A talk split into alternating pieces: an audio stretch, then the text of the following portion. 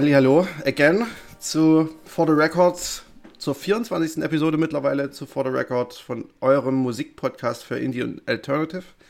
Ähm, ich bin wieder Markus, dieses Mal in Leipzig. Dies, ja. Diesmal ausnahmsweise. Ich betone das, ich betone das ausdrücklich. Und äh, Julius äh, in Dresden natürlich. Ja. Hallo Julius. Schönen guten Tag von mir auch. ja, ähm, heute haben wir eine ganz pickepackevolle Sendung. Es ist viel rausgekommen. Wir werden gar nicht so viel rezensieren, aber ähm, das hat es auf jeden Fall in sich. Und ähm, wir haben auch ein bisschen Feedback bekommen zu äh, einer unserer letzten Episoden im letzten Jahr, ähm, wo es um den Deftones-Gitarristen Steven Carpenter ging und seine, äh, naja, ein bisschen verschwurbelte Weltsicht und seine ähm, Verschwörungstheorien. Und äh, da hat uns der Matze bei Facebook geschrieben, ähm, dass er die Band weiterhören wird. Und ähm, ja, solange das quasi keine strafrechtlichen ähm, Konsequenzen hat, ähm, schafft er das eigentlich auch so ein bisschen die, die Band und äh, oder die Meinung des einen Bandmitglieds und die Musik zu trennen. Hm. Ähm, ich finde es auch bei den Deftones tatsächlich noch ein bisschen also da hat er durchaus recht, weil ich meine, es ist, diese eine Person spricht ja nicht für die ganze Band. Und ähm, ich finde es halt bei Solokünstlern dann schon schwieriger. Ja, ja, das sehe ich auch so. Ich denke, denke, dass das halt echt wirklich ähm, nicht, man kann das nicht verallgemeinernd irgendwie festlegen oder beziehungsweise man muss, ja. es, muss auch jeder für sich selber so festlegen, finde ich auch irgendwo. Aber gerade bei den Deftones sehe ich das ähnlich, weil man nicht das Gefühl hat, zumindest so, wenn man sich die Songs so anschaut, dass das irgendein ja irgendeinen Ausdruck dann in den Texten hat und in den, in dem, wie die Band damit steht. Wie gesagt, mhm, was mich genau. halt viel mehr interessiert, ist eigentlich eher so, wie die mit ihm umgehen. Weißt du, ich meine? Also war ja. jetzt davon ausgegangen, dass die anderen alle ähm, diese Meinung nicht teilen und nicht in eine ähnliche Kerbe schlagen, würde mich das echt interessieren, wie die das so, ein, so eine Differenz innerhalb der Band hinbekommen. Ja, ich, ich frage mich auch, ob das halt vielleicht in der Band dann nicht thematisiert wird oder. Also ich, ich kann mir nicht vorstellen eigentlich, dass es nicht thematisiert wird. Ja, formal, formal weil ähm, die, die Deftones sind ja jetzt gar nicht so unpolitisch, oder? Also, also ich meine, die Texte sind jetzt nicht per se. Weiß ich jetzt nicht. Also ich habe ich hab tatsächlich jetzt nicht so richtig eine Ahnung, wie die Deftones politisch drauf sind. Also dass sie jetzt natürlich aus einer eher linken Subkultur kommen, ist schon irgendwie klar, aber ähm, da, ich weiß es tatsächlich nicht. Da, da habe ich mich auch nicht so krass mit beschäftigt, muss ich sagen. Vielleicht weiß der Matze mehr tatsächlich. Also, wenn du das hörst, äh, kannst du ja mal, äh, wenn du was drüber weißt, uns nochmal schreiben, gerne. ähm, ich fand, ich wollte noch einen Fall, äh, der letztens ja auch so ein bisschen aufgeploppt äh, ist. Ähm, und zwar waren das zwei Musiker, die bei den äh, Kapita bei, bei, den, bei der Kapitolstürmung irgendwie mit dabei waren. Ähm, der eine war John Maus und der andere, der bekanntere, ach, jetzt komme ich nicht auf den Namen. Ich kann dir auch nicht helfen. Ich weiß nicht, was du genau meinst. Ja, es waren auf jeden Fall zwei Indie-Musiker. Ich komme jetzt gerade wirklich nicht auf den Namen, egal. Äh, ich, den einen habe ich sogar schon live gesehen. Ähm, die halt wirklich bei der Kapitolausstürmung mit dabei waren und sich und da halt auch auf Bildern zu sehen waren und halt so richtig diese Trump, diesen Trumpism mittragen. Und ähm, ja, die sind halt jetzt auch irgendwie überall rausgeflogen, wo es nur ging. Und da, ich, da muss ich halt auch sagen, kann ich halt auch, fällt mir es auch schwerer, die Musik von den Leuten zu trennen, weil es halt einfach nur, weil die halt auch unter ihrem eigenen Namen releasen, so gesehen. Mhm. Das ist ähnlich wie bei R. Kelly zum Beispiel auch. Also, das ist halt einfach nur ein komplettes Vollarschloch. So, also. Ja, genau, das ist ja das, was ähm. ich meinte. Also, in so einem Bandgefühl kann, finde ich, kann, kann man noch drüber hinwegsehen eher oder man hat nicht mehr das Gefühl, zumindest, dass jeder Text dann irgendwie gleich äh, nochmal besser unter die Lupe genommen werden muss oder so. Ja, genau. Und dementsprechend, finde ich, kann man, fällt es da einem leichter, künstlerisch und, und Persönliches voneinander zu trennen. Mhm. Ja, also ich glaube, da, da schlagen wir so ein bisschen in die in eine ähnliche Kerbe wie Matze. Ähm,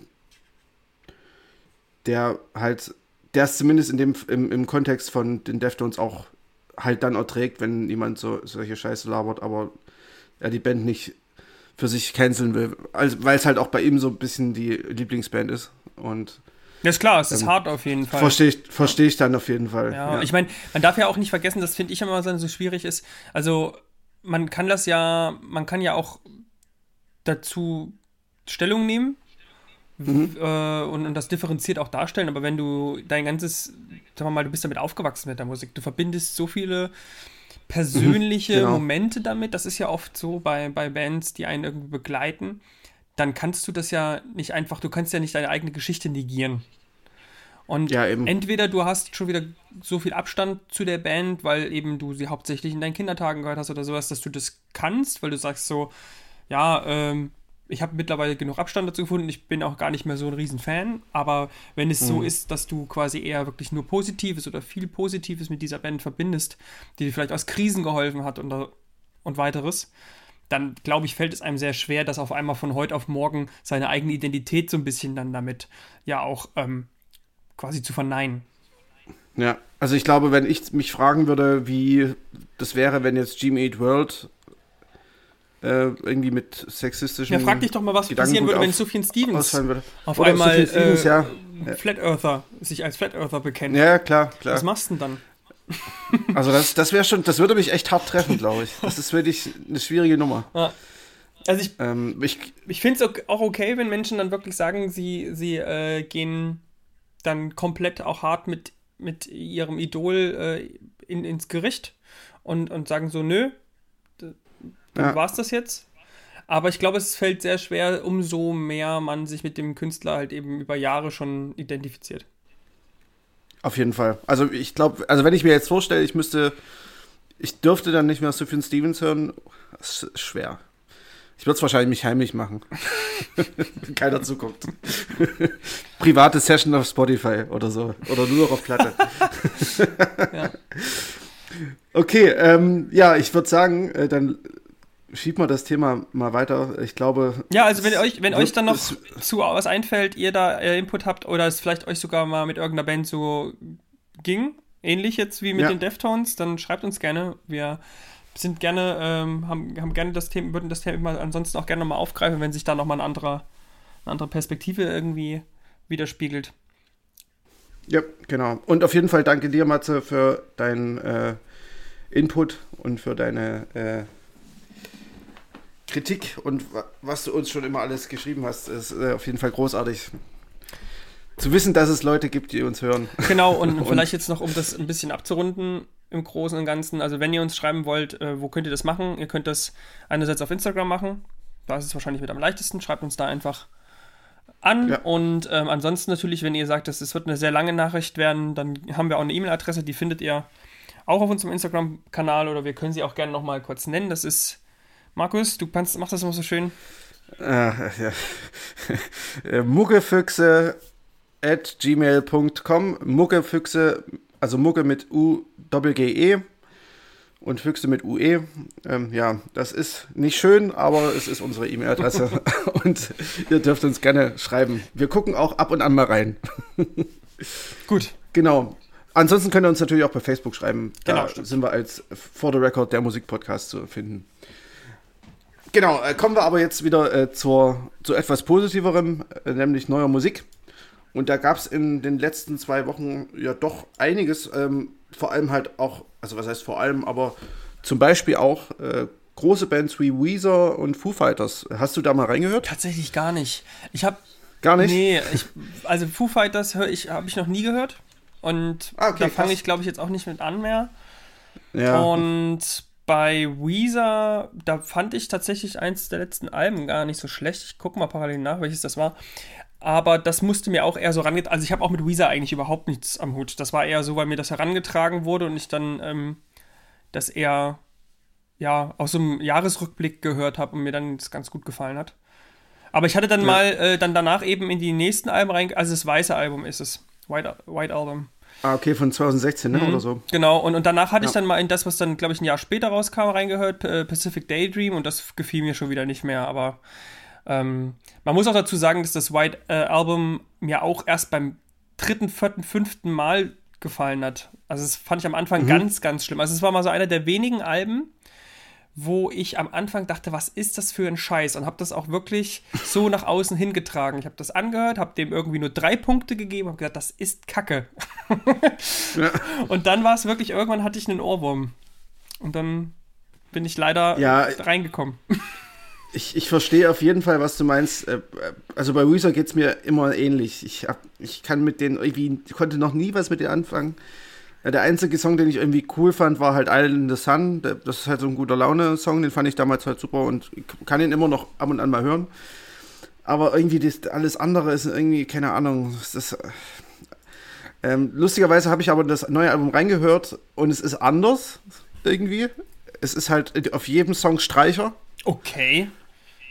Äh, und es ist irgendwie, hat es so ein, atmet so ein bisschen Beatles, finde ich. Also so Classic Rock mit Streichern. Ja, aber nicht so Classic Rock mäßig, es ist schon eher so 70er, 60er, so Beatles mäßig, aber ähm, es ist schon, es ist halt trotzdem noch Weezer. Ich weiß halt noch nicht so richtig, ob ich es gut finden soll oder nicht, weil ich habe auch nach dem vierten Song durchskippen gedacht, na, das klingt alles gleich. Aber das, so, so geht es mir bei Weezer halt immer. Hm. Ähm, also, ja, bei Foo Fighters, ja, ja, ja sorry. Nee, sorry, ich wollte sagen, ähm, ich, ich, ich höre vielleicht mal in das Weezer-Album nochmal rein irgendwann, aber, hm. aber jetzt habe es jetzt nicht ganz oben auf meiner Liste stehen. Ja, es ist jetzt auch nicht wahnsinnig gut. Ich glaube, wer, wer Weezer-Fan ist, ich glaube, Benny, den wir ja schon mal bei uns im Podcast zu Gast hatten, mit äh, der vierte Hirscheffekt, ähm, der ist schon eine lange Zeit Weezer-Fan und der findet es eben auch richtig gut gerade. Ähm, aber ja, also ich weiß noch nicht so richtig, ob mich das anfixt oder nicht. Mhm. Es, es, klingt auf jeden Fall interessanter als alles andere bisher. Ähm, und zu den Foo Fighters ähm, ich meine, das ist ja nun mittlerweile einfach eine der größten, wenn nicht die größte Rockband ja, aktuell, die es auf dem Planeten gibt. So. Ich hatte auch schon mal das, äh, naja, zweifelhafte Vergnügen, sie live zu sehen, ähm, weil das Konzert zu 80 Prozent aus Soli bestand. Oh, wir mögen aber, doch Soli. Ja, ich, wir lieben Soli. Aber nur den, aber nur den, den bezahlten. Soli-Beitrag. Genau. ähm, genau, nee, aber das war halt, das ist halt so ein bisschen schwierig live gewesen. Ähm, ich habe die aber tatsächlich, also Time Like These und so, das waren eigentlich immer Songs, die ich abgefeiert habe und die ich auch viel gehört habe. Ähm, und ich finde, das Album kommt ein bisschen, hat so ein bisschen diesen Anfang der 2000er Spirit, mhm. aber ja, also so vom, vom Stadionrock kommen sie nicht mehr weg, glaube ich. Das ist einfach. Äh, Brauchen ja, sie ja auch nicht. Halt, Was wollen die auch sonst noch? Nee, eben, eben. Es sind halt einfach die, die Foo Fighters am Ende. Ähm, aber ich würde sagen, wir kommen mal vom Stadionrock ein bisschen runter und äh, erden uns wieder. Ich, ich habe übrigens vorhin, apropos Erden, ähm, ein Video gesehen, das hat mir ein Kumpel geschickt, von ähm, irgendwie Visit Dubai. Okay. Wie David Getter, wie David Getter auf so einem riesigen Dubai äh, Wolkenkratzer irgendwie mit einer übelsten Lasershow alleine auflegt. So, so, so richtig so schön auf dem Boden geblieben. Oh Gott, ey. Da dass denkst du dir halt auch dass so, den Leuten Alter. das auch nicht peinlich ist oder sowas. Also wie, wie, wie krass muss man denn bitte schön den, den, ja, ja. Bezug zur Realität verloren haben? Ja, irgendwie muss ja Böhmermann auch am Freitag irgendwas äh, mit Dubai gemacht haben. Ich habe es jetzt noch nicht geguckt, aber ja, keine Ahnung. es ist auf jeden Fall, also es ist auf so vielen Ebenen falsch. Mhm. ähm, aber ja, wir wollten ja, wir wollten ja runterkommen. Ähm, ja. Deswegen ähm, würde ich mal sagen, äh, ein Album, was wir euch auf jeden Fall empfehlen können, was wir jetzt nicht ähm, rezensieren, ist das Album Good Woman von The Staves. Äh, The Staves ist eine Band aus Großbritannien. Die wurden damals so ein bisschen im Schlepptau von Bon Iver mit hochgezogen. Ähm, es sind drei Frauen, die sehr, sehr schön äh, dreistimmig auch singen. Und ähm, das neue Album Good Woman äh, ist deutlich poppiger, weniger folkig als die früheren Alben. Ähm, vor allem der, das erste If I Was von 2014. Das ist so ein bisschen mein. Nee, das ist sogar das zweite schon. Ähm, das zweite Album. Ähm, das ist so ein bisschen mein Einstiegsalbum gewesen und das fand ich auch äh, ziemlich großartig. Ähm, wer aber so ein bisschen mehr Stimmigkeit und ähm, poppigere Produktionen auch mag, für den dürfte das Album auch was sein. Es hat auch seine guten Momente, finde ich. Äh, ist jetzt nicht zu eingängig. Ähm, wie fandst du es? Ich habe nicht reingehört. Ach, du hast gar nicht reingehört. Klingt, ah, klingt okay, aber okay. gut. ja, also, also wirklich, also was, was, ich wusste gar nicht, dass es da äh, eine Verbindung zu Bonnie Ware gibt. Ja, ja, die haben die damals so ein bisschen protegiert. Also ich glaube, er hat das, das erste oder zweite Album wurde auch von Justin Vernon mitproduziert oder war irgendwie Gastmusiker, irgendwie sowas. Hm. Ähm, ja, die sind auf jeden Fall ziemlich cool. Ähm, das neue Album, wie gesagt, ist ein bisschen poppiger als die anderen, aber ich meine, jede Band wird halt irgendwie mit der Zeit ein bisschen größer, will sich auch ein bisschen verändern und bei manchen geht es in Richtung Pop, bei manchen mehr in, in Richtung Experiment. Ähm, aber ja, es ist trotzdem ein gutes Album. Hört euch mal, hört es euch mal an. Ähm, Good Woman von The Staves. Ähm, als nächstes, oder willst du erstmal was sagen? Hast du was mitgebracht? Achso, na, ich, ich hätte halt eben ähm, auch eine Honorable Mention ähm, Haley Williams mit ihrem ah, ja, genau. Album Flowers for Oasis oder Descansos. Äh, was spreche ich auf jeden Fall falsch aus? Das ist irgendwas Spanisches und bedeutet irgend sowas wie Ruhe. Ähm, und ich war überrascht, es hat, dass, dass da ein neues Album gibt. Nicht, weil ich jetzt ein großer Haley-Fan bin oder so. Also erstmal für die, die es jetzt nicht wissen. Ich denke mal, die meisten, wenn sie Haley Williams hören, wissen schon, dass es die Frontfrau von Paramore ist. Und wir haben ja letztes Jahr ihr Pedals for Armor Album besprochen, was ja schon extrem, also langes Album war. Also war ja schon ein Doppelalbum. Das sie ja so in vier EPs geteilt hat ursprünglich mal. Oder drei EPs, in drei EPs war es. Und deswegen war ich sehr überrascht, dass sie jetzt am Anfang des Jahres auf einmal noch ein neues Album raushaut. Mhm. Und was ebenfalls irgendwie auch relativ lang ist mit 14 Tracks. Und man kann, also deswegen, dass mal so dahingesprungen ist, war, ist ein bisschen anders als das Album letztes Jahr. Es ist nicht so poppig, glanzvoll produziert. Es ist ein bisschen wie so eine B-Seiten ja, wie so ein B-Seiten-Album, was so ein bisschen in eine ähnliche Kerbe schlägt. Also es geht immer noch viel um, um ihre, ihre Trennung, die sie äh, verarbeitet. Mhm. Und es hat deutlich mehr so dieses Quarantine-Feeling. Also es hat so deutlich mehr diesen Lockdown-Charakter, ja. Also ich denke auch, dass es so wie was ich bis jetzt über das Album gelesen habe, ist es auch im, im Lockdown produziert worden und es hat deutlich mehr Lo-Fi ähm, in sich und ist aber, finde ich, auch dadurch intimer geraten. Also es ist, ich fand, da gab es etliche Songs drauf, die, die mir sehr gut gefallen haben. Es ist oftmals auch gar nicht so ewig lange Songs, sondern eher so ein bisschen manchmal auch zwischendurch so kleine, kleine Staffetten, die eher so Ideen anspielen oder so Gefühle rüberbringen, die also so eine gewisse Grundstimmung einfach nur produzieren in einem. Hat mir ganz gut gefallen. Jetzt nicht, nicht also ähm, so, dass wir es jetzt als Rizzi quasi auch nehmen, auch ein bisschen, weil es dir, glaube ich, gar nicht gefallen hat. Und ähm, aber es ja, war. Ich finde es langweilig. Also ich fand, ich fand schon ein paar Tracks da drauf, die, die mir echt gut gefallen haben. Und ich werde es auch dann nochmal die Woche rezensieren und die kleine Rezension hochstellen. Genau, also das wird in Zukunft auch immer mal kommen. Ähm, vielleicht ähm, so Alben, die nur einer von uns gut fand oder halt auch mal ein Album der Woche. Werden wir auch nochmal als vorschriftliche Rezension ab und an mal hochstellen. Also könnt ihr dann auch auf unserer WordPress-Seite lesen ähm, so als kleiner Bonus-Service für euch. Ähm, was ich noch äh, hätte, ich hätte noch ein Album, äh, und zwar von Alexander äh, Bix, ein Singer-Songwriter, ich glaube aus den Staaten. Ähm, der hat das Album äh, Hit or Miss herausgebracht am 3. Februar. Äh, das, er nennt sich selbst Card Carrying High School Emo. ähm, ja, es ist, so, es ist, so, es ist irgendwie passend, genau, es ist so ein klassisches Singer-Songwriter-Album, finde ich. Ähm, ist so ein bisschen, ähm, ja, sehr ruhig, es ist sehr ähm, getragen alles und es sind schöne, es ist schön atmosphärisch, also es ist nicht nur Gitarre, es ist hauptsächlich natürlich Gitarre, aber es ist auch so viel atmosphärisches Grundrauschen und ein paar kleine Spielereien im, Hinter im Hintergrund. Und ähm, das macht schon alles irgendwie sehr dicht, das Album, finde ich. Und es ist ein Album, was ich, äh, wie ich dir auch schon gesagt habe, äh, Julius, was so auch im Jahr 2005 schon hätte rauskommen können. Und ähm, ja, dementsprechend haben wir es jetzt auch nicht mit reingenommen, weil es halt auch so wirklich so gar nichts Neues bietet, finde ich. Ja, aber es ist tatsächlich aber trotzdem auch ein sehr schönes Album irgendwie. Also es, ist, es ist ein schönes ja. Album, genau, ja. Es ist sch schön zu hören, da hast du recht. Ja. Ja. Also, und so wie so, so ganz typ. Ich finde, es hat mich so ein bisschen erinnert an, ähm, wie, wie hießen sie? Äh, letztes Jahr, die relativ weit oben hatten, das Duo. Ach, scheiße, ja. Field. Nicht Field nee. Medics. Äh, nee. Field Medic. Foreign Fields. Foreign Fields, also irgendwas mit Field. Ja, genau. also so ein bisschen in die Kerbe schlägt es, ist ein bisschen weniger originell, ja, würde ich genau. sagen. So. Und, und es ist mhm. deutlich mehr in dieser Wohlfühlzone, die wir ja gesagt haben, die so ein bisschen teilweise in so Kitsch-Zonen manchmal überschwappt. Ja. Und hier ist halt eben im Gegensatz zu dem, den Foreign Fields eben dann doch das relativ, das suhlt sich so ein bisschen mehr da drin. Und es ist, es ist ein bisschen so der Album gewordene Grace Anatomy Soundtrack. Würde ich sagen. Na, ist eigentlich schlecht, ja. Genau.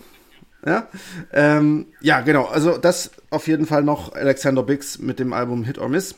Ähm, so schöner Singer-Songwriter-Folk für kalte für warme Herzen. Februartage. Für, für warme Herzen an kalten Februartagen. Oh. Okay. Gut. Genug des Geschleimes. Äh, wir gehen weiter äh, und gehen wir heute zu unserer ersten Rezension.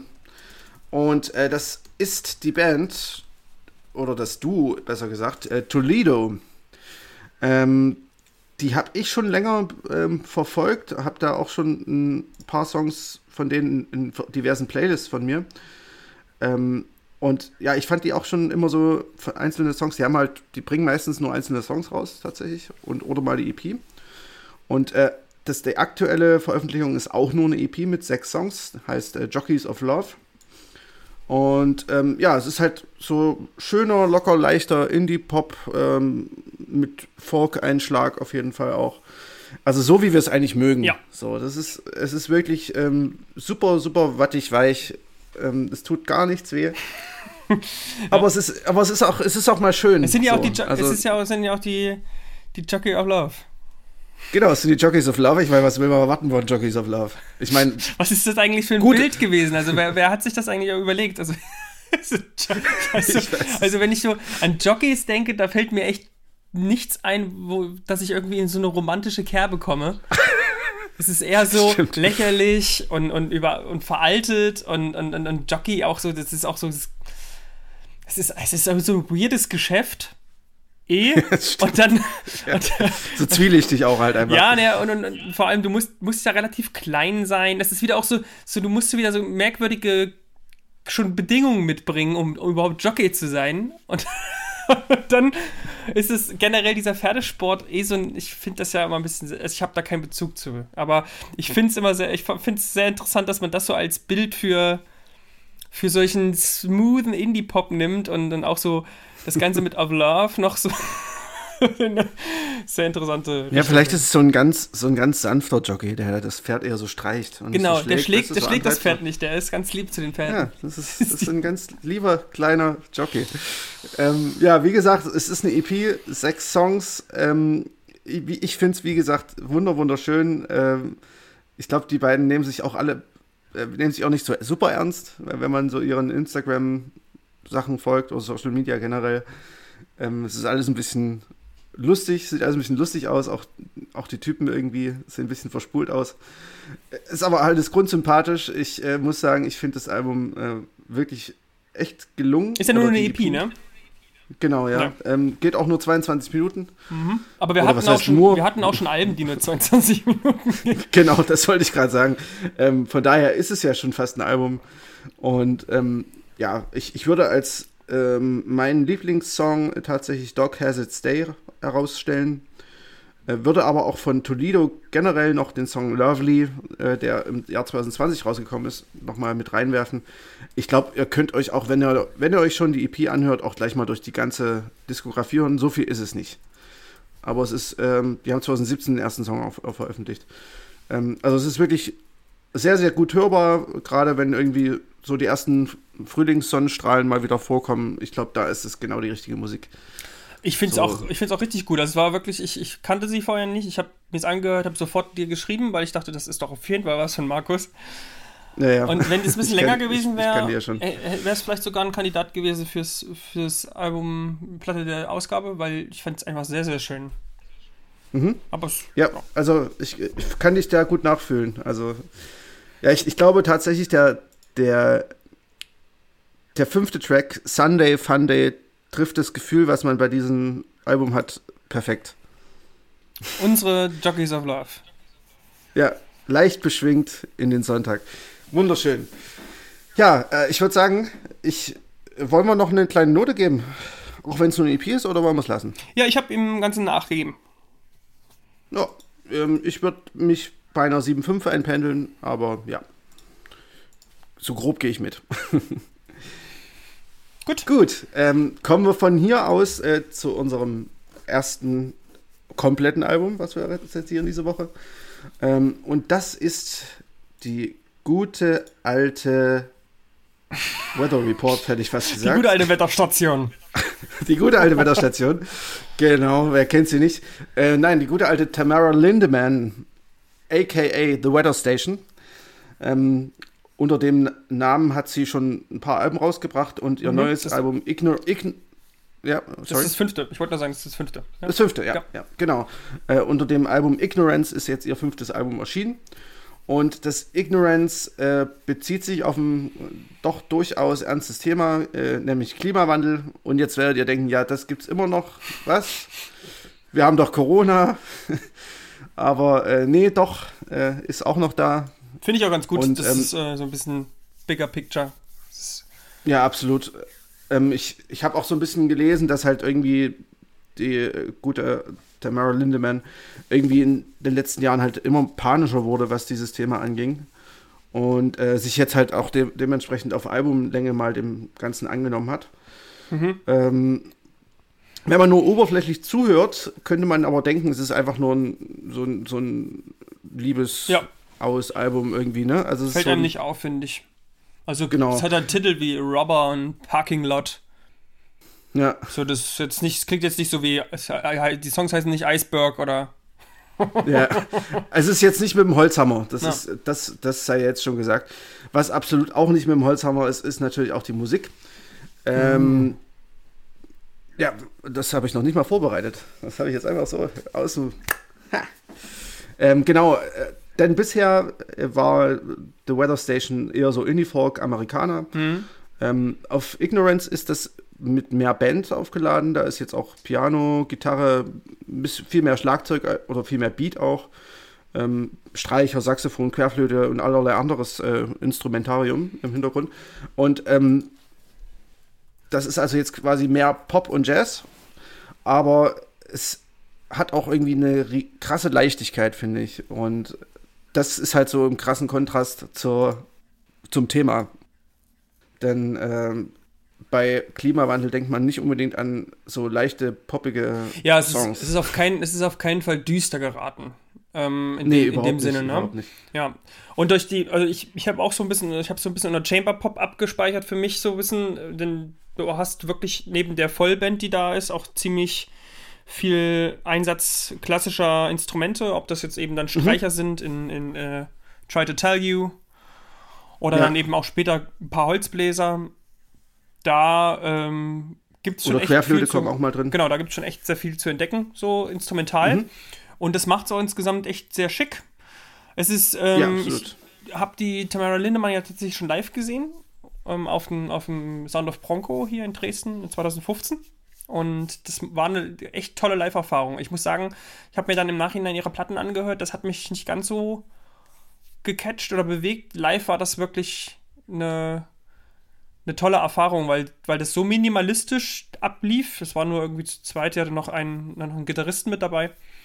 Und die haben das unten im kleinen Saal gespielt, da ist es dann ja auch sehr, sehr dunkel und man ist wirklich super fokussiert auf den, auf den Künstler. Und für manche mhm. Künstler ist das einfach wahnsinnig toll.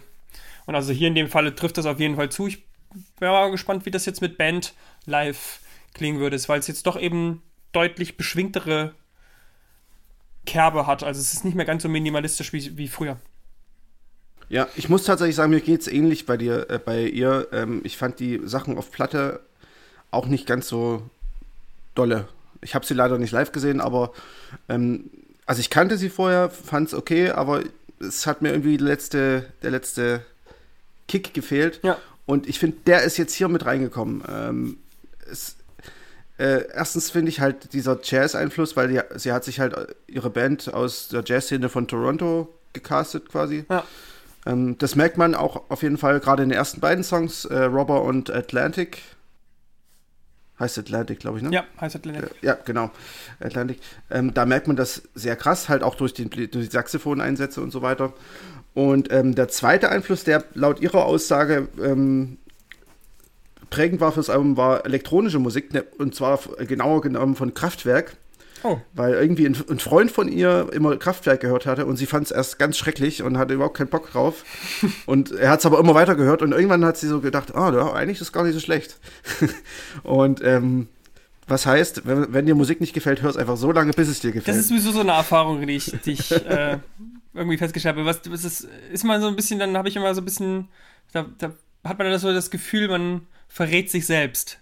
Wenn es wirklich einfach nur daran liegt. Also ich habe wirklich manchmal das Gefühl, dass wenn man nur lang genug sich was anhört, dass man es irgendwann gut findet. Und es ist vielleicht ja. auch einfach äh, ein schlechtes Zeichen. Weiß ich gar nicht. Also ich glaube, es geht nicht mit jeder Musik, aber ich glaube, Musik, die auch eine gewisse Sache, irgendwas hat. Also ich meine, so, so plumper Schlager hat ja nichts. Das ist ja, das ist ja musikalisch auch nüchtern betrachtet. Ja, also gut. ich könnte jetzt mit meinem 20-jährigen Ich reden, der ähm, jeden angezündet hätte, der äh, hier, ähm, wie heißt das? Last Christmas angemacht hätte. Mittlerweile tanze ich dazu. Ja, gut, aber das ist auch so eine ironische Perspektive du auf das Ganze. Du sagst mir nicht, was bei mir ironisch ist und was nicht. Okay. Okay, dann ist, nimmst du es halt ernst. Ja, auf jeden Fall, was ich sagen wollte, ähm, durch diese elektronischen, diesen elektronischen Einfluss kam halt auch so dieses Abtempo und dieses Beat-orientiertere, hm. dass man halt auch bei äh, Try to Tell You oder Parking Lot oder auch am Ende der neunte Song Hard. Ähm, da hört man das auch stark raus. Ähm, das sind schon fast, also Hard ist schon fast eine Disco-Nummer vom Beat her. Und ähm, Try to Tell You und Parking Lot sind eher so, ja, ich finde, es, es erinnert ein bisschen an Fleetwood Mac. So Dreams, Stimmt. das sind so, ja, doch. Hm? so leichte Indie-Pop Roadtrip-Nummern, habe ich, hab ich so den, das Gefühl. Und ja, ich finde, das Album, das, das ist auch gleichzeitig, äh, sind das meine beiden Lieblingssongs, Try to Tell You und Parking Lot. Ja, geht mir auch so. Ähm, das ist echt äh, sehr gute, eine sehr gute Mitte. Ja, Früher. das geht halt, geht halt sofort ins Ohr. Ich finde auch Robber und Atlantic ziemlich, ziemlich gut. Ähm, dazwischen gibt es so ein paar, gerade die Piano-Balladen, die sind auch intensiv, aber es ist nicht ganz so zwingend irgendwie, aber ich, gut, wenn man dann die Texte dazu hört und so, dann wird es wahrscheinlich auch noch mal ein bisschen intensiver.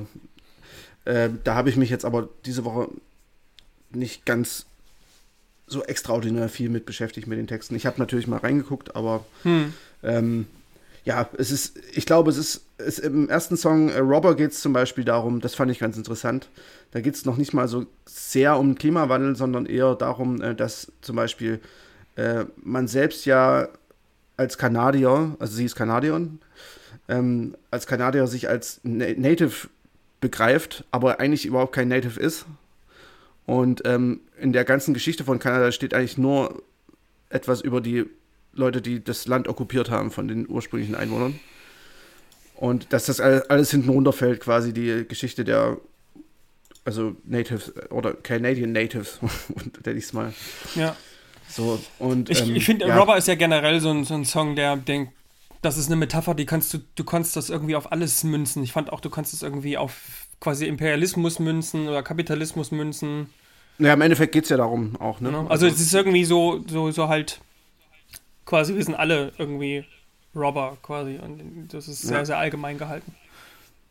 Ich fand auch, äh, ich habe in irgendeinem Interview mit ihr gelesen, äh, da hat sie einen schönen Vergleich gebracht, den ich, ähm, den ich auch noch mal kurz wiedergeben möchte. Und zwar hat sie gesagt, äh, dass wir ja, wir Menschen ja aus Biomasse bestehen und auf, auf Biologie aufbauen und äh, uns aber Biologie, wenn es um Klima geht, sowas von scheißegal ist. so. Ähm, also, dass wir quasi das zerstören, was, woraus wir bestehen am Ende. So, das ist schon, fand ich irgendwie einen ganz, ganz coolen Vergleich. Sie hat es natürlich noch ein bisschen geschliffener und auf Englisch ausgedrückt. aber.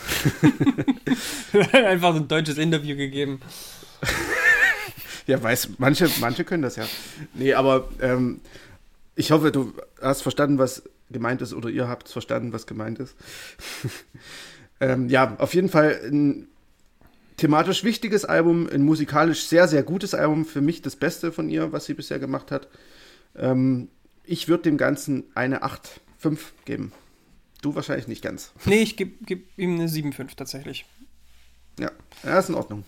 Für mich war es schon doch. Äh, ja, also mir, mir gefällt halt, also erstens, also ich finde es auf jeden Fall ähm, von, von ihren Alben, die ich mir angehört habe, ähm, das war jetzt, glaube ich, das, glaub ich, das dritte oder so, finde mhm. ich das auch am stärksten, weil es einfach so also von der Platte her mehr hermacht. Live kann ich das nicht mhm. einschätzen. Ich werde mal ähm, bei den äh, Sound of Bronco Leuten ähm, da nachhaken. Die machen ja hoffentlich dieses Jahr wieder und vielleicht laden sie die gute Frau ja ein.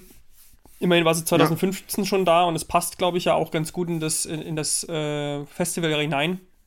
Ist nur die Frage, ob sie jetzt quasi immer noch also ob, ob sie es sich noch leisten können mittlerweile. Das könnte ich mir vorstellen, mit dem Album nicht mehr. Ja, also Pitchfork zum Beispiel hat jetzt auch eine 9 gegeben. Ich glaube, das Album wird sehr viel Aufmerksamkeit generieren. Also es kann auch sein, dass das natürlich dann gar nicht mehr möglich ist. Aber vielleicht, vielleicht haben wir ja Glück und ähm, können dieses Jahr nach Dresden lotsen.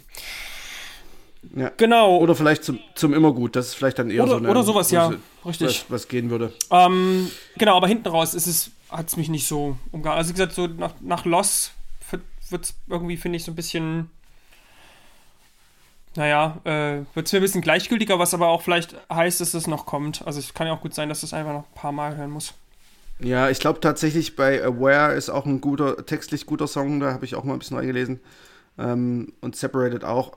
Das, ich, das hat schon auch seine, seine guten Momente, definitiv. Vielleicht nicht dann auf der musikalischen Ebene, sondern eher auf der textlichen. Aber ja, genau. Ähm, dann würde ich sagen, schließen wir das hier ab. Ähm, Jawohl. Hört euch auf jeden Fall The Weather Station mit Ignorance an. Es ist von uns beiden, glaube ich, eine absolute Empfehlung auszusprechen. Ähm, und sich mit dem Thema beschäftigen sowieso. Genau. Und genau, dann kommen wir doch jetzt zum. Zum Platte der Ausgabe. Ausgabe! zum, zum Platte der Ausgabe. Genau. Genau. Äh, und ja, es ist, glaube ich, fast schon vielen wahrscheinlich klar, was es wird, die sich ein bisschen mit Musik auseinandersetzen.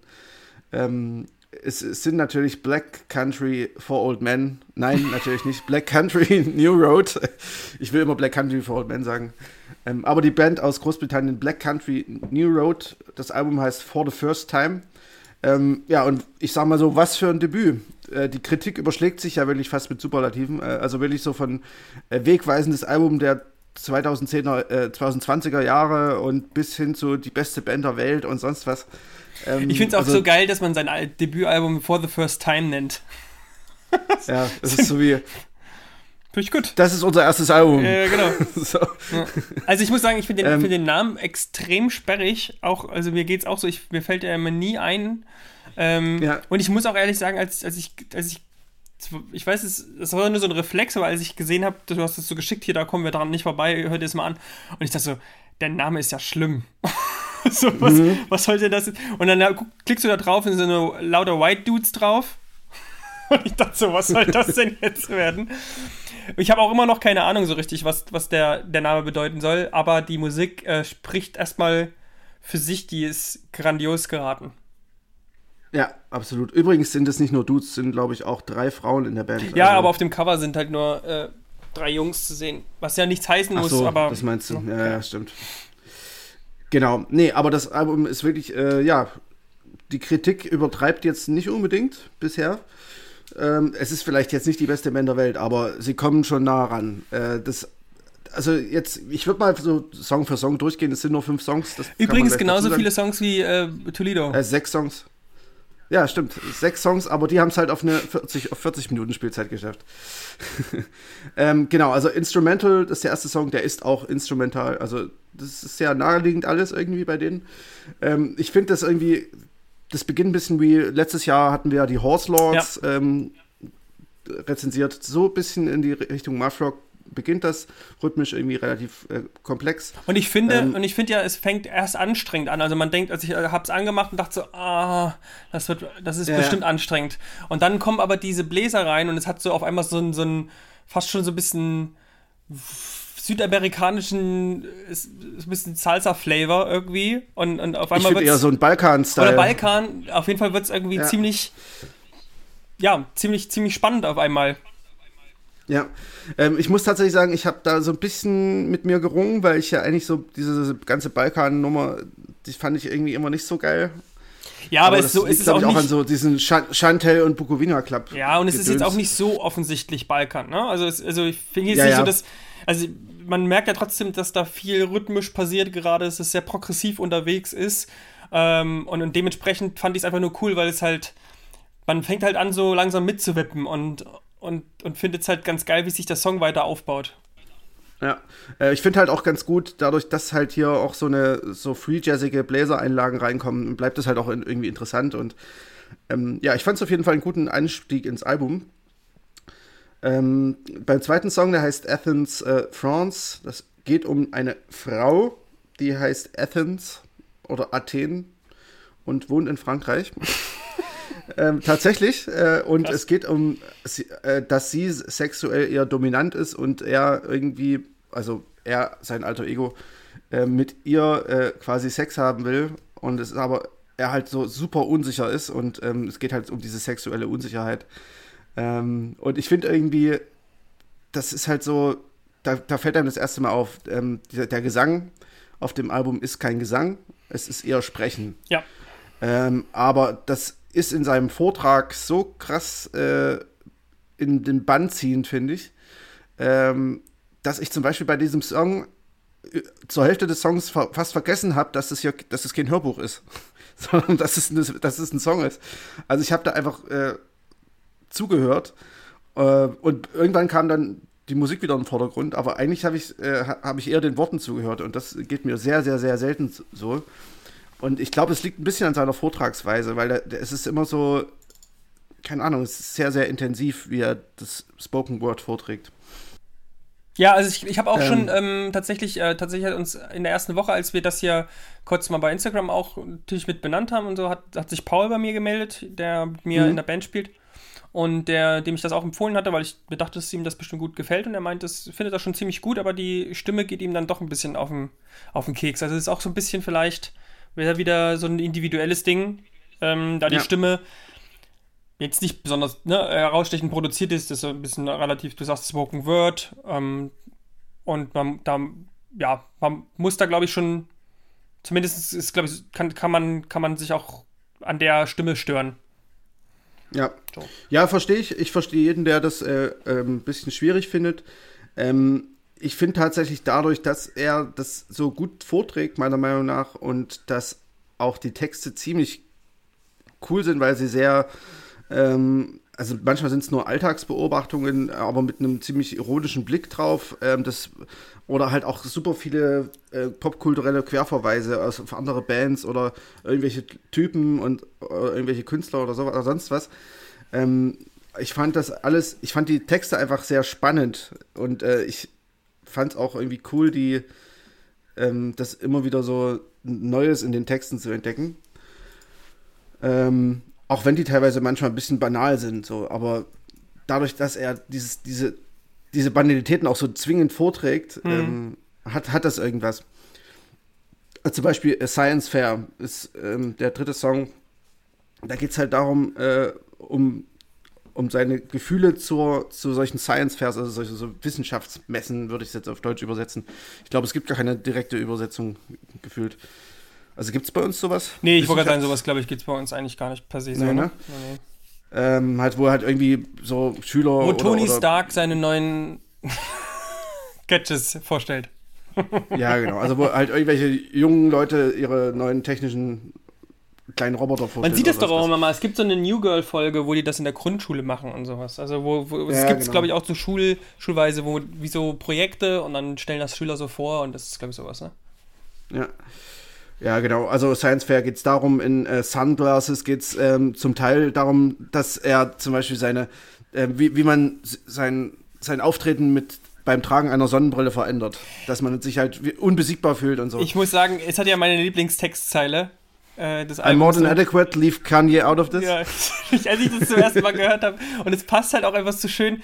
Ist ja immer so eine Frage, wie man das halt auch, ne, äh, so, eine, so, eine, so, ein, so ein Text halt auch eben rüberbringt. Aber das ja. ist ja wirklich so geil, wie er das dann so halb dann so, so ein bisschen fast schreit.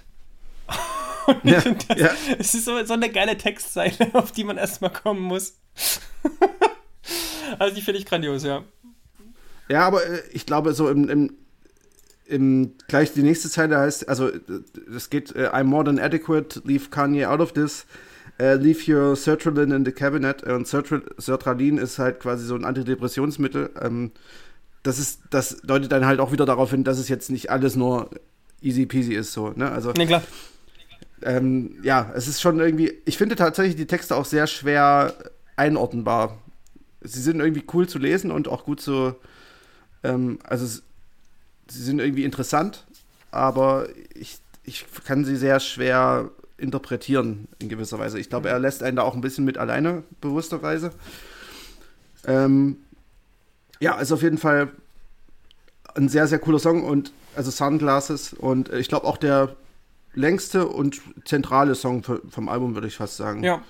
Weil der steht so, ich glaube, an vierter Stelle von sechs und fast zehn, geht fast zehn Minuten. Man muss sowieso generell sagen, der kürzeste Song geht vier, 44 und alle anderen sind mindestens fünfeinhalb bis zehn Minuten.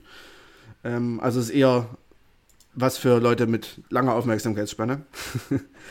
ähm, dann als nächstes der fünfte Song, Track X, ist so, glaube ich, der zugänglichste und ruhigste Song auf dem Album. Ähm, das ist so eine klassische Liebesgeschichte, um die es da geht, so ein bisschen. Ähm, da grüßt er auch lustigerweise in dem Song seine Kollegen von Black Midi. die werden da gleich erwähnt. Ähm, wer die Band kennt, die kommen so aus dem gleichen Umfeld, würde ich sagen. Ähm, ja, stimmt, ja, das der Song ist, hm. Der Song ist so ein bisschen fast von, man könnte fast sagen, äh, ist so ein bisschen ätherisch schön im Vergleich zu den sonstigen Songs, weil äh, hier hast du jetzt keine disharmonischen Free Jazz Parts und so. Es ist alles relativ ähm, harmonisch und im Refrain setzt noch so eine Frauenstimme ein im Hintergrund. Das ist äh, schon Fast bisschen wahrscheinlich der ja und wahrscheinlich der äh, im klassischen Sinne schönste Moment des Albums. Ähm, und das sticht, glaube ich, auch extra so raus, weil der Rest halt einfach so komplex und fordernd experimentell ist mhm. und fordernd, genau. Ähm, so schließt das Album auch, denn der letzte Song Opus, ähm, der, der ist eigentlich, beginnt ein bisschen wie der erste Song, ähm, auch so mit so, ja, ich nenne es ich nenn's mal Balkanesten ähm, äh, Harmonien und, und Rhythmen. Und ähm, ja, das ist halt, der steigert sich dann zum Ende halt noch hoch und am Ende bricht auch der, der Sänger nochmal richtig aus und schreit nochmal alles, was er in sich hat, raus. Und ja, dann, dann fadet es so ein bisschen noch aus. Wie als würde das Album ähm, von der Band selbst zu Grabe getragen, finde ich. Und ähm, ja, ich muss sagen, das Album hat mir echt gefallen, echt Spaß gemacht beim Hören. Ähm, ich habe tatsächlich trotzdem nicht jedes Mal, ich habe es jetzt viermal gehört, glaube ich, oder fünfmal, ähm, ich habe nicht jedes Mal äh, gleich wieder den Drang gehabt, Repeat zu drücken. Ja. Weil es ja, ja dann doch äh, forder ein forderndes Album ist. So, ja, man, es ist halt, ja genau, es ist vor allem durch, durch sein, durch dieses doch sehr extrovertierte Einsetzen des Saxophons oder der, der mhm. Saxophone ähm, teilweise anstrengend und kann, kann man ja. halt auch nicht immer, passt irgendwie nicht zu allen Gegebenheiten am Tag, finde ich. Ich finde auch ähm, übrigens ein sehr schöner Vergleich, da hatte ich auch äh, gemacht, schon, vielleicht hat es auch der eine oder andere gesehen, äh, Sons of Nolan Adrian, finde ich, hat mich da sofort ist in eine ähnliche Richtung ähm, komplex, mhm. auch viel Einsatz von sozusagen klassischen Instrumenten. Gerade das äh, letzte Album von Turquoise Purple Pink ist, finde ich, so ähnlich, ne? Also sehr rhythmisch, sehr progressiv, auch mit Gesang Männer und Frauen. Es ist natürlich jetzt dort eher ein Gesang, weniger so Spoken Word, aber ich fand die beiden sehr vergleichend, vor allem weil ähm, Sons of Nolan und Adrian auch immer ähm, ja vergleichbar, Sons of Nolan und Adrian auch immer sehr ähm, geliebt werden von Kritikern. Also das ja. schlägt schon eine ähnliche aber, Kerbe. Aber dummerweise irgendwie keinen großen Erfolg haben. Ja, ja, halt genau. So. Die, die, sind auch weiterhin ähm, bei werden die rausgebracht. Ja. Also das ist ja nur wirklich ein ganz kleines Label nur bei uns hier in Dresden.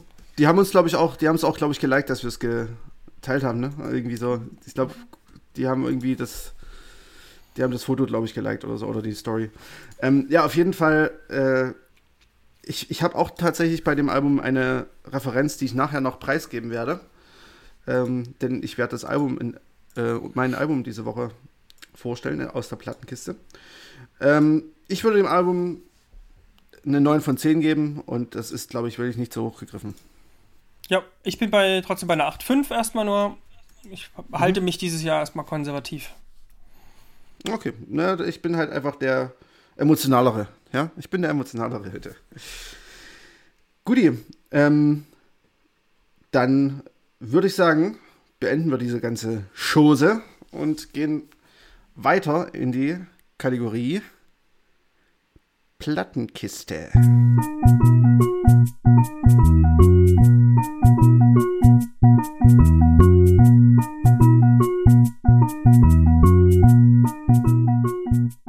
Und äh, ja, ich habe diese Woche ein Album mitgebracht. Ähm, Julius, äh, ich bin schon gespannt. Ich habe dir, ja schon hab dir ja schon gesagt, es ist eine Überraschung.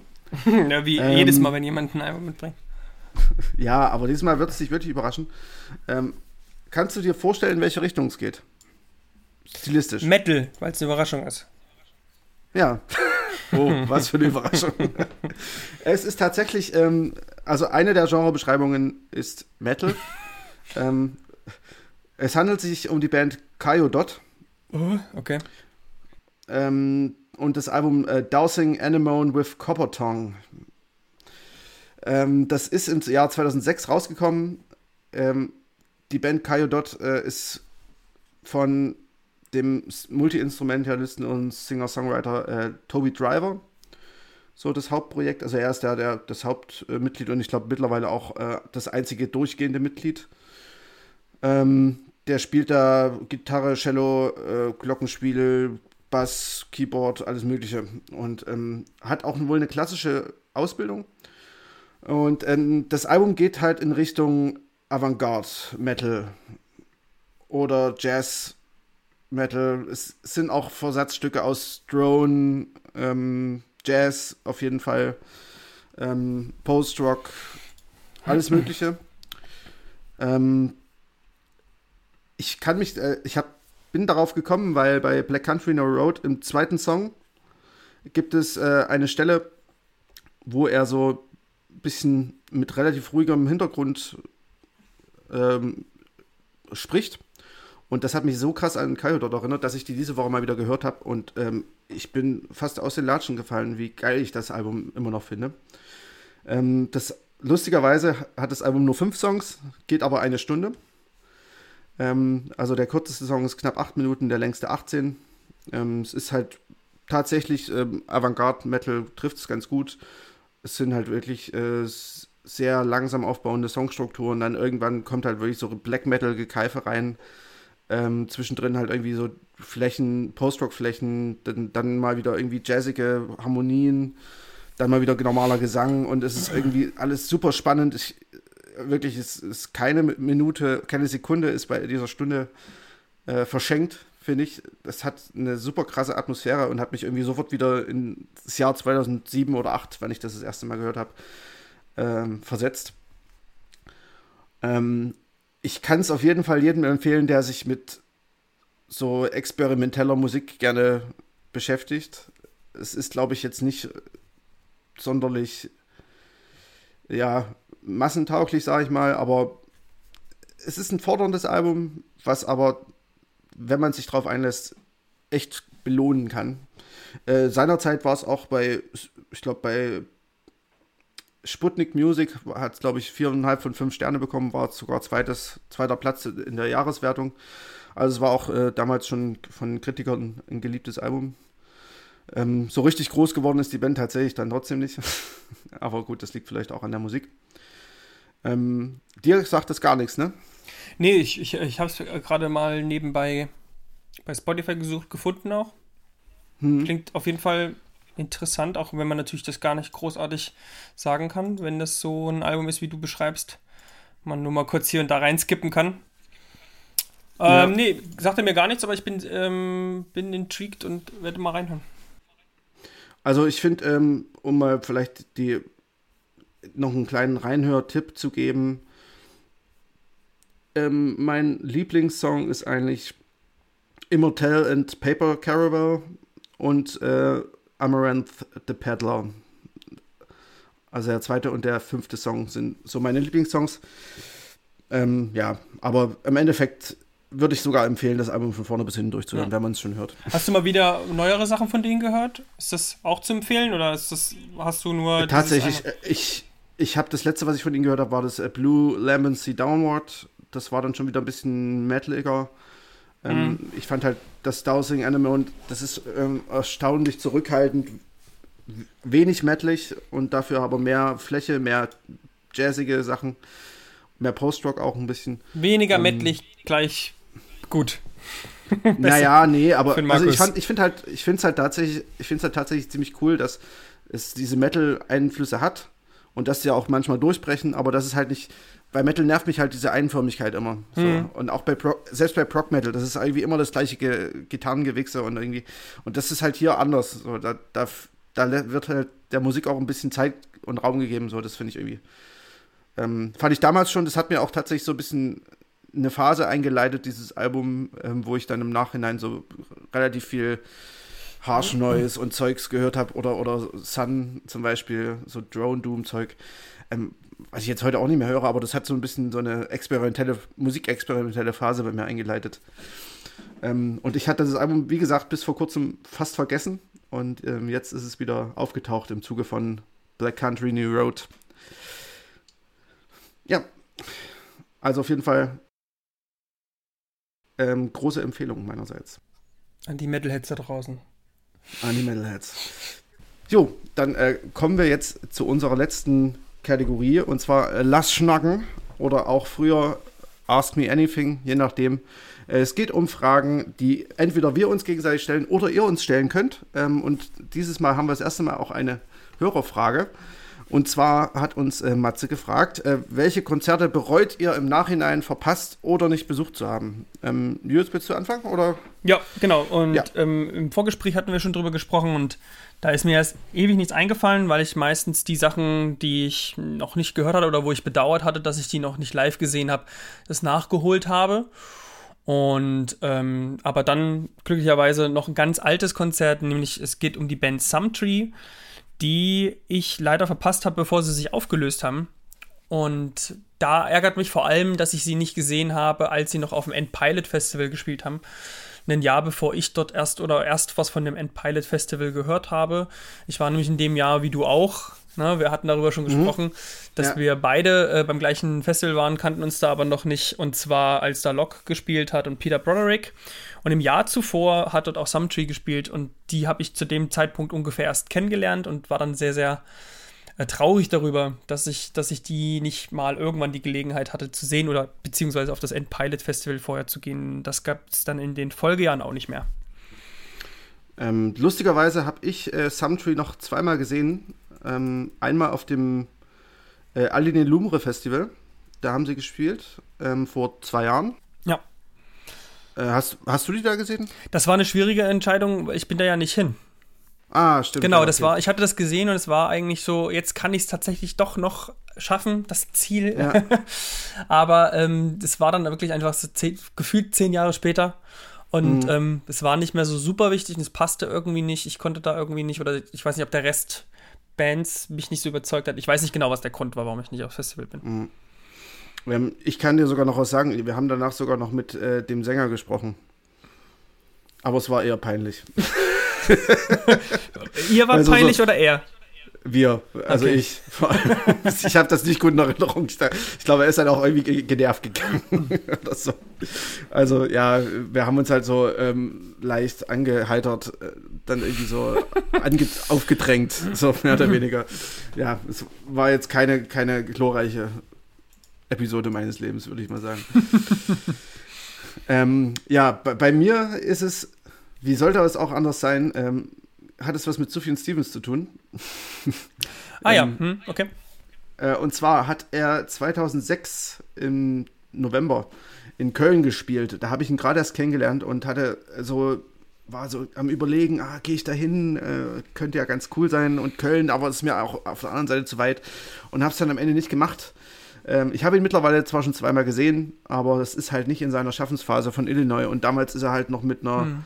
Ich glaube, zwölfköpfigen Band ähm, mit, der, mit dem klassischeren Instrumentarium rumgereist. Ähm, und ja, keine Ahnung, ich habe da halt so eine, so eine verklärte Vorstellung vielleicht da auch von, wie das Konzert abgelaufen ist. Ähm, noch geiler wäre natürlich gewesen, ich hätte ihn in den Staaten sehen können, weil es gibt da eine richtig krass Gänsehautaufnahme äh, von 2006 aus dem September von Austin City Limits, aus, von den Austin City Limits. Ja. Ähm, da ist er wirklich mit einer Band, äh, also man kann es schon nicht mehr Band nennen, es ist einfach ein Orchester. Es gibt eine Streichersektion, es gibt eine Bläsersektion, es gibt äh, einen Chor.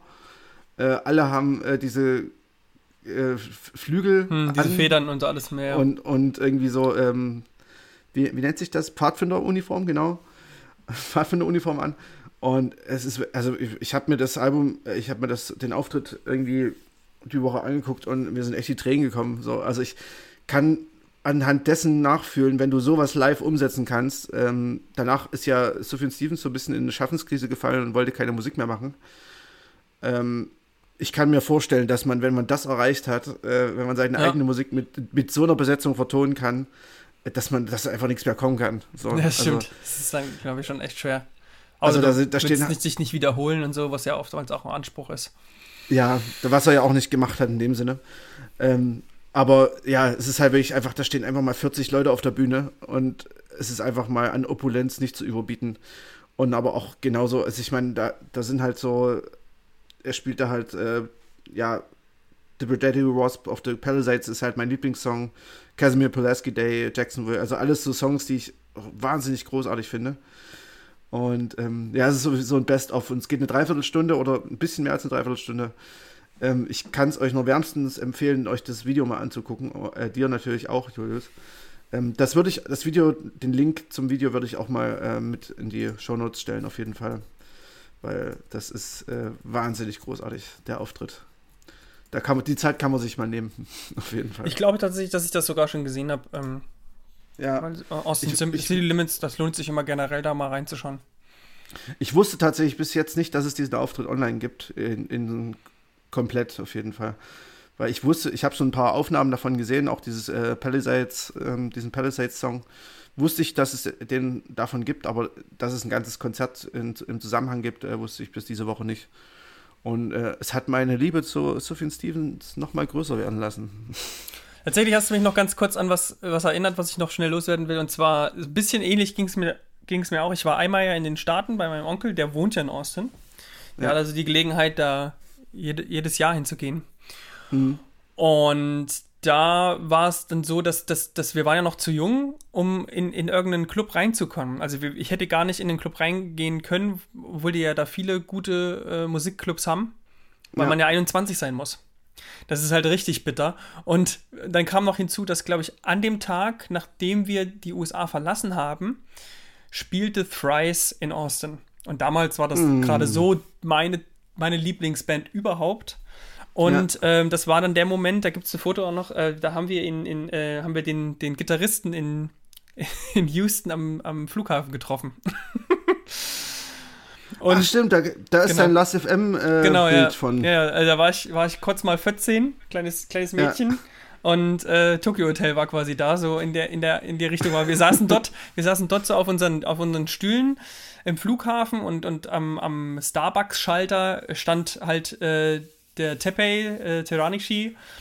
Ja. Und ich sag so zu Max, das ist der doch, oder? Und Max dann auch. Und wir haben es dann unserem Onkel erzählt und mein Onkel hatte überhaupt keine Hemmung und ist da einfach hinter dem her und hat den gerufen. Ich so, hey, bleib mal stehen. Und, und ich mir dachte, ach du Scheiße. Ja, und dann hatten wir wirklich kurz die Gelegenheit, Hallo zu sagen. Er hat unsere Hand geschüttelt und wir durften ein Foto mit ihm machen. Aber ich meine, ist schon auch cool. Ja, oder? also es war also ich abgefahren. Meine, Im Nachhinein. Ja, also ich war wirklich natürlich cool, dass unser Onkel da einfach gesagt hat, nö, dann gehen wir doch ja jetzt mal hin und dann sagen wir doch jetzt mal kurz Hallo. ja, cool. Ja. Ähm, genau. Ja, Sufjan Stevens habe ich leider noch nicht persönlich kennenlernen dürfen. Also da hast du mir was voraus. ja, kann ja alles noch kommen. Bitte? Kann ja alles noch kommen. Kann noch kommen, ja, vielleicht, vielleicht. Ähm, ich würde sagen, äh, dann damit äh, belassen wir es heute auch. Ähm, ich würde gerne noch weiter quatschen, äh, weil es ist irgendwie ein ganz cooles Thema. So Konzerte. Ähm, eins würde ich vielleicht noch sagen, ganz kurz. ähm, wir haben noch, wir haben jetzt gerade Konzerttickets für den 1. April, da werden wir es schon wieder verpassen. Wir haben äh, eine Vorgeschichte, Jamira und ich mit Darwin Dees.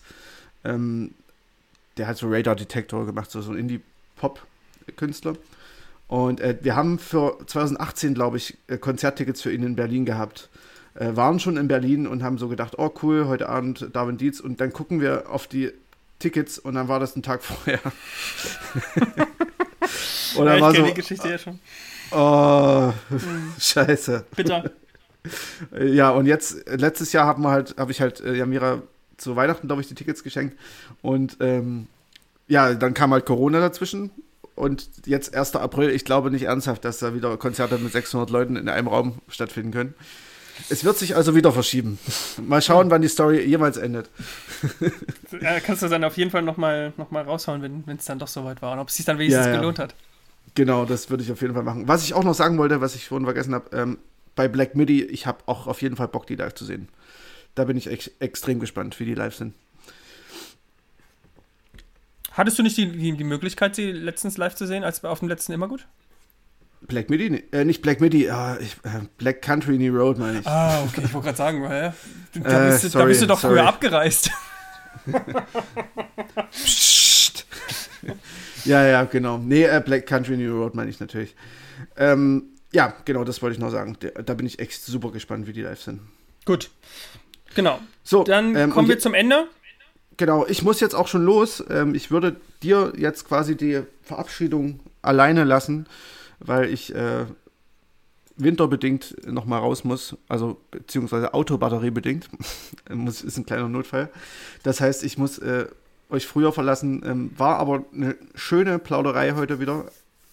Und ähm, bis in zwei Wochen. Tschüss, genau. Julius. Mach's Tschüss, gut. liebe Hörer. Und bis bald. Bis bald. Genau, und ähm, eigentlich gibt es von uns jetzt auch nicht mehr viel. Von mir ähm, nur nochmal auch ein Dankeschön an euch, dass ihr hier hört. Wir haben jetzt seit kurzem auch mal gesehen, dass wir deutlich mehr Zuwachs bekommen haben bei Instagram und das freut uns natürlich. Also es zeigt uns auch, dass wir da ein bisschen offensiver ruhig sein können und generell jetzt hier also noch den Abbinder für euch, wenn ihr uns erreichen wollt. Ihr, wir haben äh, Facebook, da heißen wir ähm, For the Record, der Musikpodcast oder ansonsten findet ihr uns auch auf Instagram und könnt uns da gerne auch eben schreiben, wie vorhin auch schon erwähnt, oder ihr könnt uns auch gerne schreiben über die E-Mail muckefüchse ähm, at gmail.com und da einfach bitte muckefüchse äh, Doppel G und Füchse mit U E. Genau. Und ansonsten ähm, ja, könnt ihr bei uns auf Instagram-Profil auch auf unsere ähm, Playlisten gehen, denn wir haben immer zu den aktuellen Folgen, die wir da quasi mit verlinken, auch eine Playlist. Da könnt ihr sofort also in die Musik reinhören, die wir hier euch präsentieren. Und wir haben auch eine höhere Playlist, in die ihr gerne auch Sachen einspeisen könnt, die euch so über den Radar laufen in den Wochen.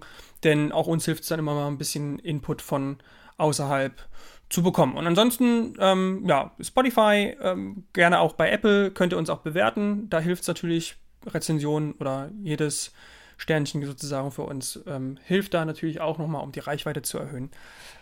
Genau, das soll es gewesen sein. Wir wünschen euch schöne zwei Wochen, kommt gut durch den Lockdown und wir sehen uns dann in zwei Wochen oder hören uns in zwei Wochen wieder. Macht's gut!